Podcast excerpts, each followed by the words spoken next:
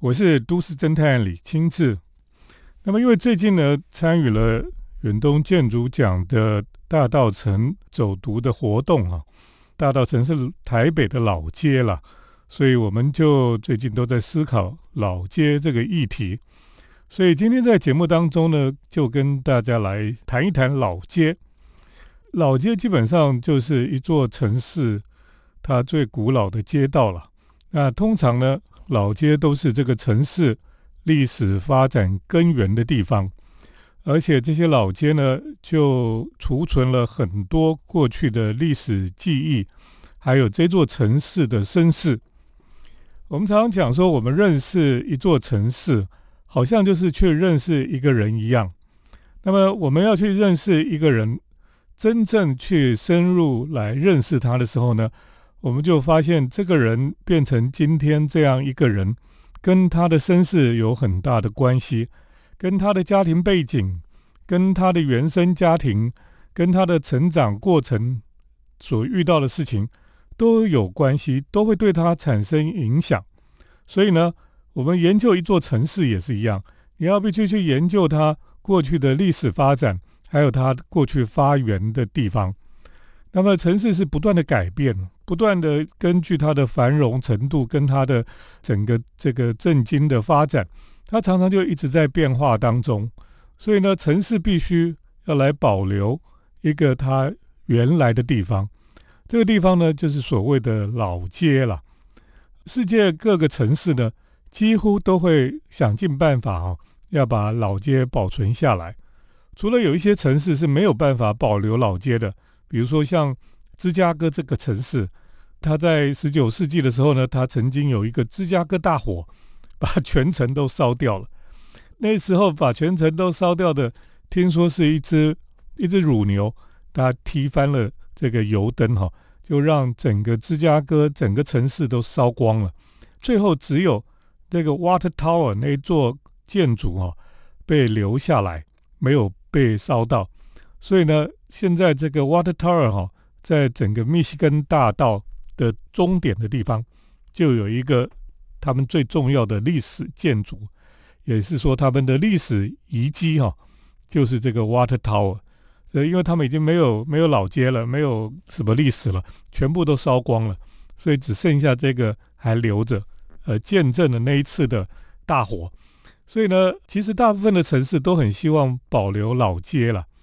那么这些老街呢，有的是整区保留。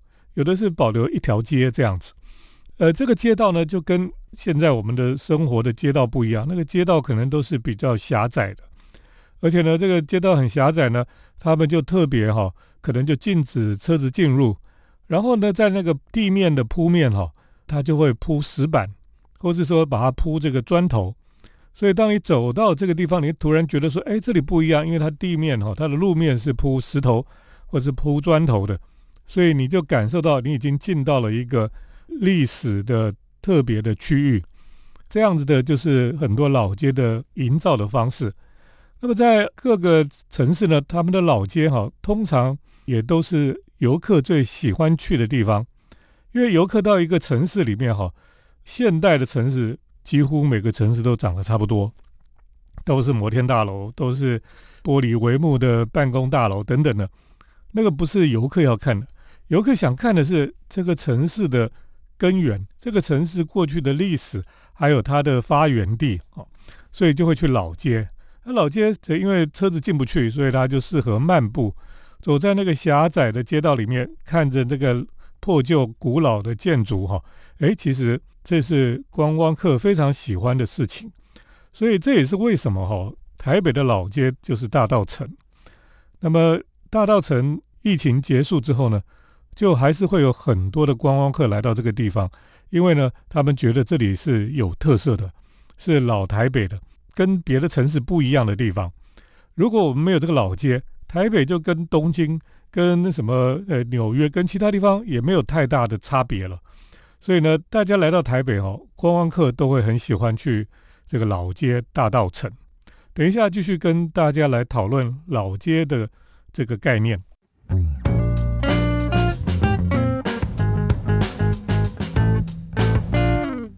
欢迎回到我们建筑新乐园节目，我是都市侦探李清志。今天呢，我们特别跟大家来讨论都市里面老街这个概念哈。那我们提到说，老街其实是每一个城市它历史记忆，还有它城市历史发展的根源。所以呢，每个城市都尽可能要去保留他们的老街哈。那观光客会很喜欢去老街，因为在那个地方。你就可以看到这个城市的文化特色。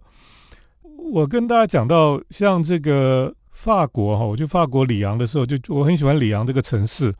那里昂就有一个老街区，这个区里面哈，那个道路就特别窄，所以大家就喜欢走在那边逛来逛去。哎，就觉得哎，这个老街哈，在这个地方逛来逛去还真的不错，很很有味道啊。那后来呢，去日本哈，到康纳扎瓦哈，就是金泽这个地方。金泽呢这几年有很多新的变化哈，比如说这个有现代非常有名的日本建筑师妹岛和世他设计的二十一世纪美术馆，然后还有一些新的建筑，很多都是大师级的作品。那么另外呢，金泽的火车站一整个大改变，变成了一个非常新的车站，新干线也都到得了。所以整个城市是不断的在发展中了哈，可是呢，他们有保存了一区哈，叫做东茶屋街哈。这个茶屋街呢，就全部都是以前的木头木造的茶屋哈，都保留在那个地方。那么这就变成他们的老街了哈。那这个老街呢，基本上车子是不能开进去的，而且它整个区域哈，每一个房子都是保留木头木造的建筑，这么大一片木造建筑哈。在日本的城市里面，还真的比较少见哦。而且呢，这个因为你在那个全部都是木头的建筑里面哈，抽烟是非常危险的，所以要进到东茶屋街的前面哈，就会有一个亭子，这是让人家抽烟的亭子。意思就是说，你现在要抽烟，就赶快把它抽完吧，不然你进到里面就不要抽烟了，因为你随便一点这个烟蒂，有一些火花。就可能把整个历史区域都烧光了。在这个东茶屋街里面呢，就有一些历史文化财啊保留在里面呢。那茶屋街有这个一笑茶屋，是非常有名的喝茶的地方等等的哈，就感觉是回到过去的历史啊。这也是金泽过去的历史。里面像志摩哈这个文化财，它里面甚至有黄金屋啊。你知道日本的黄金屋哈？它就是外面都贴金箔，因为金泽就是这个金箔，它的手工业非常发达的地方，所以你可以说这个老街里面呢，包含了很多的这个城市的历史，还有它过去的记忆。那么回过头来讲哈，台北的老街哈，这个大道城，大道城呢，在过去哈，它因为是在这个河流哈淡水河的旁边。所以呢，它也是对外的通商很重要的一个地点。那大道城在日据时代呢，它跟城中区是不一样的。城中区基本上是日本人他们聚集的地方，所以在大道城它是台湾人聚集的地方。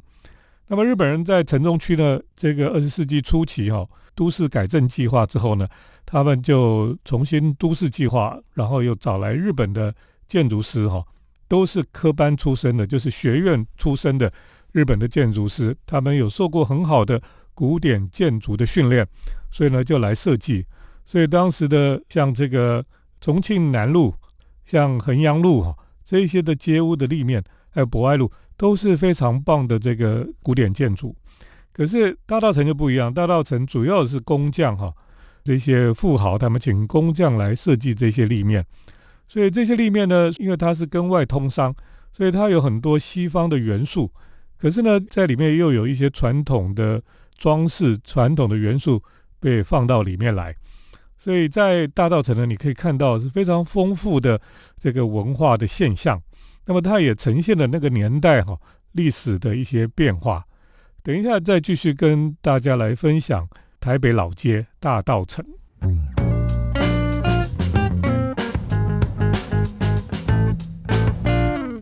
欢迎回到我们建筑新乐园节目，我是都市侦探李清志。我今天在节目当中跟大家来谈一谈老街这个概念哈。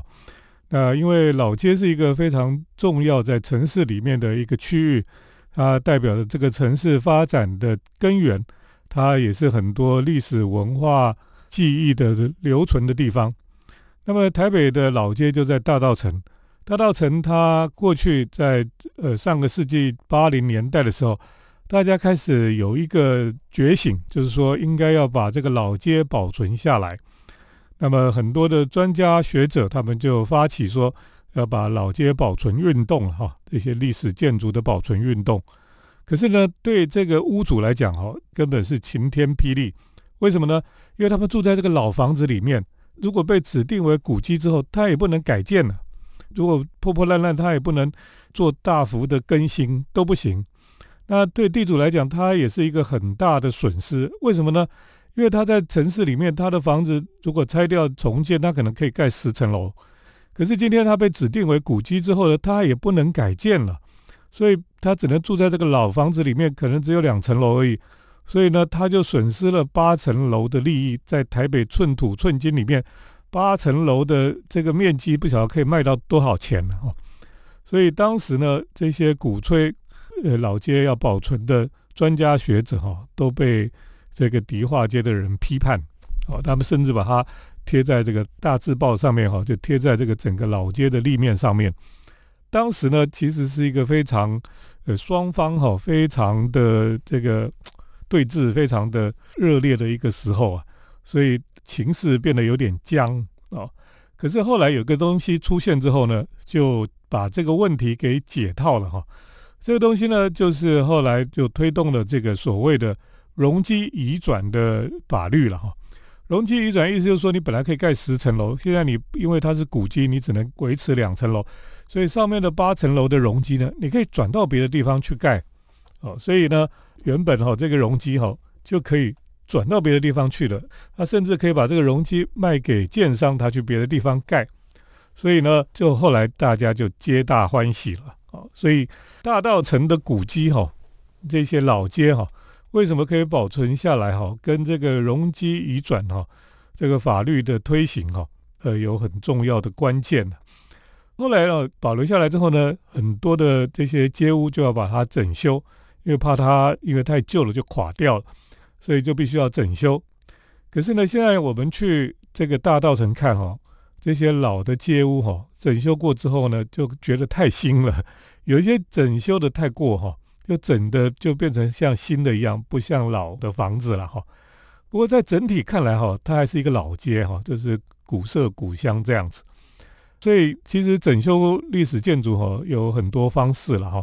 那有一个原则就是这个你要整修哦啊，可是看起来要像旧的一样，这样是比较好的。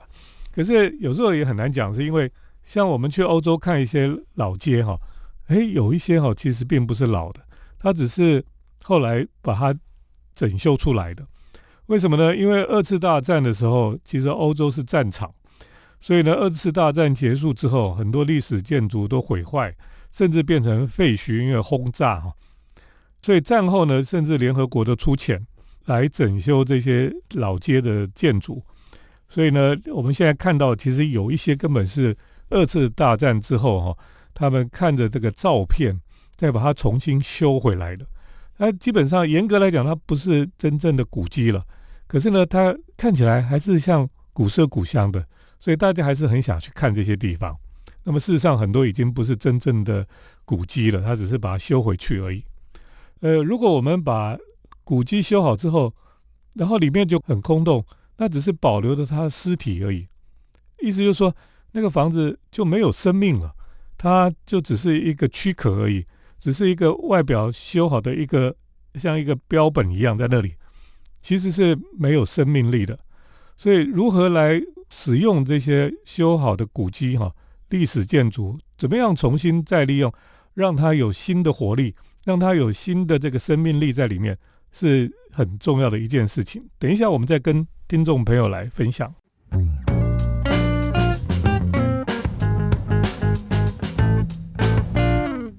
我是都市侦探李清志，今天呢来跟大家谈谈都市里面的老街哈这个议题。那么我们知道台北的老街就是大道城哈，大道城有很多过去整个台北城发展的历史的记忆在这个当中哈。啊，我常常带学生去看，像在贵德街那个陈天来的故居哈，那个是号称是，我觉得真的是到现在还是台北第一豪宅了，就是非常的华丽哈。那你想想看，一百年前的建筑哈，真的是非常的棒。这个大道城里面现在有很多的修好的老房子重新再利用哈。那我喜欢去大道城，是因为现在这些老房子里面有一些新的店都非常棒。像我常常去大道城哈，我就觉得老建筑呢里面开咖啡店是很棒的事情了，因为老房子哈总是有一点霉味哈，那么开咖啡店刚好那个咖啡的香气可以把这个霉味去除，我觉得这个是一举两得的事情。那么咖啡店还有一个好处就是它其实是一个半开放的空间呢，也就是说你平常私人住宅像成天来故居你也进不去，因为现在还是他们私人财产。可是呢，其他的店哈，像老房子，如果他开咖啡店，大家就可以进到里面去。你就可以发现，在大道城的老街屋里面哈，是有一进又一进，那么中间还有中庭这样子，所以你可以感受到这个整个整体老建筑内部的空间哈，你可以去体会得到。那么有时候你可以爬到楼上去，从比较高的角度去看老街的天际线哈，那种角度。感受又不太一样，跟你在呃老街的地面上边走边看、抬头看的感觉是不同的。所以呢，其实大稻城现在有很多好的咖啡店哈，我们在节目上也常常跟大家来介绍咖啡店，其实都是很好。就是说，你可以去咖啡店里面，然后你去感受到这个这个老房子的魅力。呃，像我常常很喜欢去像大道城咖啡哈，呃，就是大丢店哈，coffee shop 哈，这个店。他们故意把这个墙壁哈，那个斑驳哈，他都没有把它重新把它油漆或者把它把它洗压给没有，他就让它保存那种斑驳的油漆的感觉。那么另外呢，像呃最近有一个在大道城的一个小房子啊，它其实是很窄的一个房子，长长的就在街边而已，他就开了一家吃冰的店哈，叫做昭和浪漫洗衣店。因为它原来是一个洗衣店，所以那个老板呢就把他这个老房子改造一下，就变卖冰的。可是他的招牌还是写着“昭和浪漫洗衣店”哈，我觉得非常有趣哈。那这种就是让这个老房子的空间哈，都还是保存原来的样子，让大家去那边哈，一面喝咖啡，又可以感受到这个老房子的氛围哈，我觉得还蛮好的啦。那像最近。一些年轻人也到这个大道城去开店哈，像这个耳边风那个咖啡馆，它也是一个很很破旧的老仓库哈，哎改来改去就变成一个非常有魅力的咖啡店哦，这也是很令人喜欢的地方啊。像烟花烟花咖啡馆，它这个咖啡师是很厉害的啊，里面有收藏非常多的黑胶唱片，那特别是爵士乐的哈。所以呢，呃，你到那边好像到日本的那种音乐吃茶店一样哈，在那个地方呢，你可以听很棒的音响放出来的这个爵士乐，我觉得这个非常棒的一种感觉。也就是说呢，这些老房子里面哈，如果能够有一些好的店家进去，让它又重新有生命力、有活力，大家喜欢去，这就是很棒的事情。那很多人就说，那只能开咖啡店吗？不能开别的店吗？为什么都是咖啡店？难道只有古迹只能变成咖啡店吗？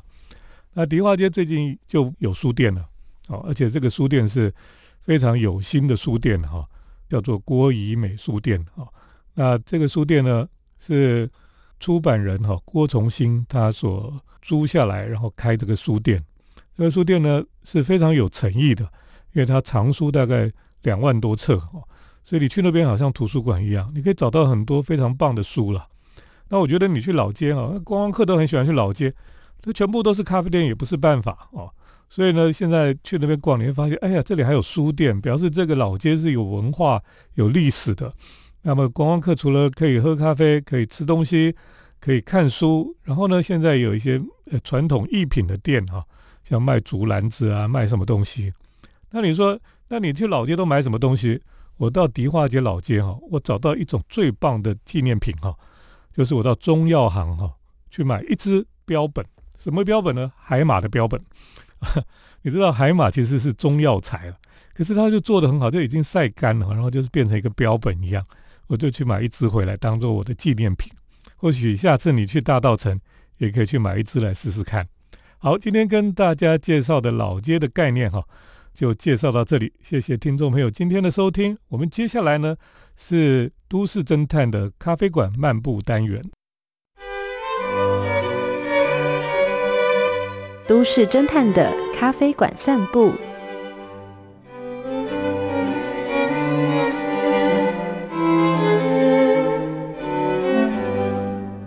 欢迎来到都市侦探的咖啡馆漫步单元。那么今天在单元中呢，跟听众朋友来分享介绍在北海岸的看海的咖啡馆。那么我们知道，大家在假日或是心情郁闷的时候，就会想要去看海。那过去呢，我们也介绍了在三芝附近的看海的咖啡店。那么今天要跟大家介绍最近也是非常热门的一家新开的看海的咖啡馆。那么这个咖啡店呢，比三芝还要更远，是在靠近金山的地方。那过去呢，在靠近金山的地区呢，也是有好几家看海的咖啡店。因为那个地方呢，其实公路已经在这个海岸边了，所以呢，公路另一边呢就是有点山坡上去，所以这些咖啡店呢，基本上就是在公路旁边，可是是在公路的靠山边哈的山坡上，在那个咖啡店呢，基本上就是不会被车辆啊什么挡住视线，因为它是一个比较高的坡度上，那么从这个咖啡店看出去呢，就很容易看到很。漂亮的海景啊，这样的咖啡店呢，在过去哈，在金山地区，在这个淡金公路的旁边哈，其实就有好几家了哈，啊，都号称是看海的咖啡店。可是呢，这些咖啡店过去这几家非常有名的咖啡店呢，感觉上还是有一点在装潢上面哈，就是有一点呃老旧，或者说它基本上是比较没有没有那么单纯的哈。就比较繁复了，或者是说它是比较讲难听一点，是有一些就比较怂一点哈。就是说在美学上面哈，比较不是我喜欢的啦。那当然我们也不能说这个就不好，因为有一些就是非常的 handy 哈，就是他自己用手去做的东西，也有他自己的格调了哈。可是最近我喜欢一个咖啡店哈，是新开的哈，叫做草里一号店哈。草里其实就是在金山的前面哈，有一个小渔村呢，叫做草里啊。草里这个地方也非常有趣，因为它在山坡上面有一个废弃的学校。这个废弃学校最近也是都把它改成咖啡店了。那我要介绍的是草里一号店呢，是离这个草里哈这个小渔村哈有一段距离，可是呢，它就在公路旁边的小山坡上面。它的建筑呢，其实就是一个很老的房子哈，去整修了哈。可是修的非常漂亮，修的就是白色的墙了哈。那干干净净的一个咖啡馆。那这个咖啡馆呢，走去那边的时候呢，你会看到户外哈，其实它的院子了哈，院子靠着矮墙边呢，就有很多座位。这个座位坐在那边呢，就可以直接看海。所以呢，很多人呢，他就干脆就坐在户外。如果天气好的时候，不要太热的时候呢，就坐在户外，就在那边可以看海。那另外呢，呃，室内是有靠窗的地方哈，那么它也是高脚椅，可以沿着这个窗边呢，也是可以看海。那另外呢，它的它有一个楼梯上到屋顶上，屋顶的平台呢，它也是在墙边呢有设计座位。你可以坐在这个屋顶的墙那个矮墙女儿墙边哈，一面看海一面喝咖啡了哈，也是很棒的感觉。而且在屋顶上看出去哈，几乎没有什么可以拦阻的。啊，天气很好的时候，你可以看到非常蓝的海洋。所以呢，很多人说哦，在这个地方呢，真的有一点像是在我们讲从镰仓哦，日本镰仓在过去这个湘南海岸呐。湘南海岸大家应该很熟悉哈，因为。在《灌篮高手》这个漫画里面，他们所念的学校就是镰仓高校。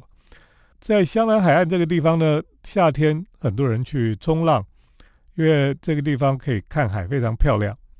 只可惜呢，我们北海岸哈，坐在那边的确有一点像香南海岸，而且它前面也有海边的公路哦，你可以看到车子来来往往，只是缺少了一个就是海边的铁道了哈。因为在日本的香南海岸呢，它有江之岛电车，你可以坐着电车一面看海一面坐电车，那是我很喜欢的一个电车线。那在北海岸就很可惜没有一个电车哈。我以前一直在想哈，为什么没有人从淡水哈啊就开辟一条铁道哈，就是像香南海岸的这个江之岛电车一样。那么小电车呢，它可以从淡水到三支哈，然后到石门到金山，这样子把它串起来，哦，最远可以到基隆吧。如果有这样子的铁道哈，那个整个北海岸哈，应该是非常的兴盛又繁荣哈。那现在你要去，我今天跟大家讲这个草里这边的这个咖啡店呢，开个车哈，从台北过去大概也要开一个多小时。是还蛮远的，可是呢，你到那边哈，你可以享受哈看海的这种哦心胸开阔的感觉了。当然周末最好是不要去了，最好是周间去哈，因为现在这个咖啡店也是非常热门，然后就有很多人会去周间去哈，比较可以享受那种悠闲的感觉。今天跟大家来介绍哈，最近非常热门的一家看海的咖啡店，叫做草里一号店。就介绍到这里，谢谢听众朋友的收听，我们下礼拜再见。城市的幸福角落，来杯手冲单品，享受迷人的香醇世界。